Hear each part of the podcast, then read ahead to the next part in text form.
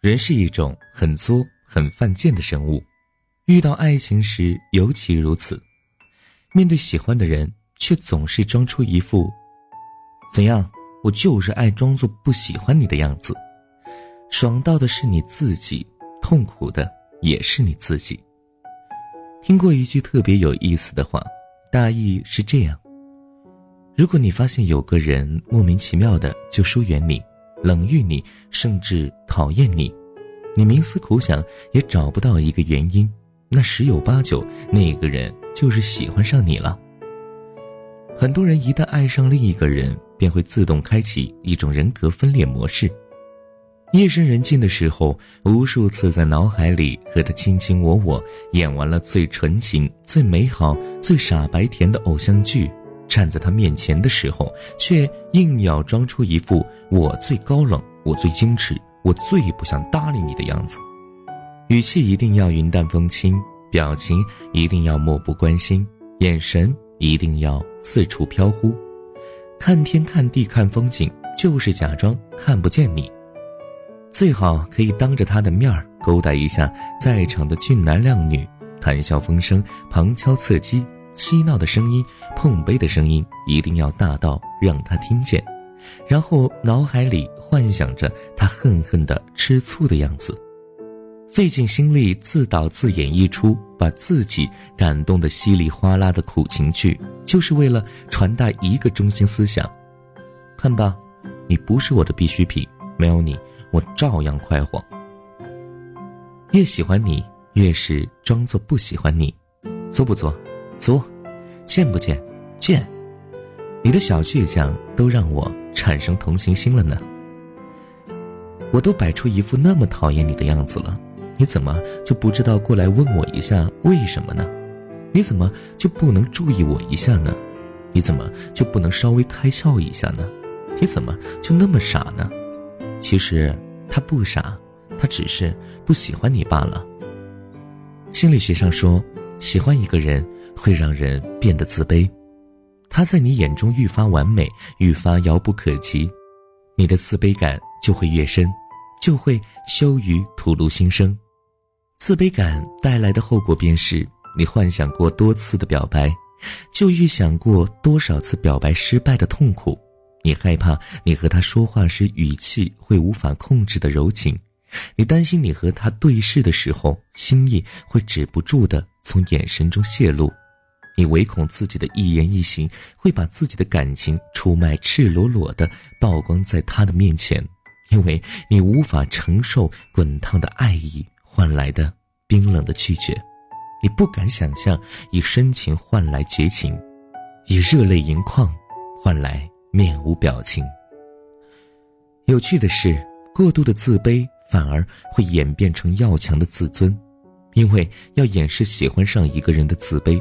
所以才会把自己武装的桀骜不驯，假装毫不在意。感情上处于弱势的时候，会带来强烈的不安全感，所以便会通过伪造一个强势的表象来抵抗这种不安全感。我就要比你酷，比你洒脱，比你过得更好。喜欢你之前，我从未像这样口是心非过。很多人喜欢看《太阳的后裔》。尤其喜欢宋仲基和宋慧乔刚刚认识就大胆的直白的互撩，撩的人心神荡漾，直呼过瘾。面对心动，不拖泥带水，不娇柔造作。可现实里，很多人还是爱在心头，口坚决不开。有人说，因为怕说出来了就再也不能喜欢了，害怕表白被拒绝，做朋友的机会都没有。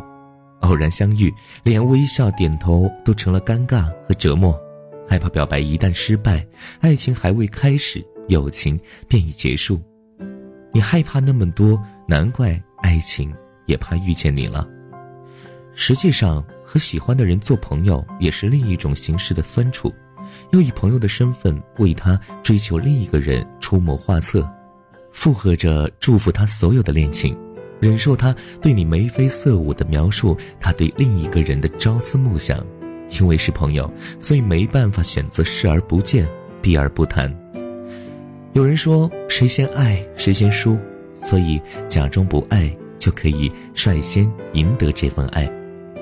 世人皆知，主动出击一定比按兵不动能更早让自己走出困境，结果或许是结发为夫妻，恩爱两不疑的圆满。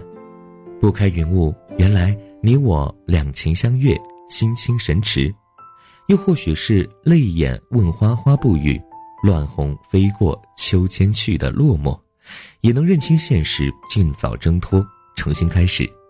比起假装不爱带来的错过。遗憾、纠结、痛苦、悔恨，也许都是最好的结果。毕竟相思不似相逢好，毕竟苦恋不如放下好。之前在微博上看到一个话题热门：“我不缺朋友，只缺你。”大意就是劝人豁出去告白，即使和喜欢的人做不了朋友也无所谓啊，反正我也不缺朋友，只缺你。有一个评论狠狠地戳中我的笑点。因为看了这个话题，所以我去表白了。半天过去了，还没有回复。点进他朋友圈，只看到一条横线。这就是分不清道理和鸡汤，不仅朋友做不成，连朋友圈都没得看了。不要莽撞的去袒露自己的感情，先确定对方值不值得付出，确定时机是否成熟。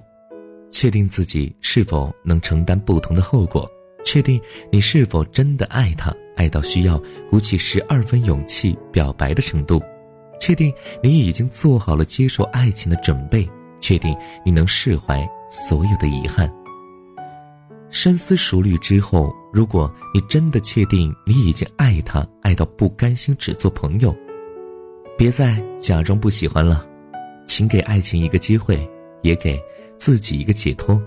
如果始终不敢说爱，也许只是还不够爱吧。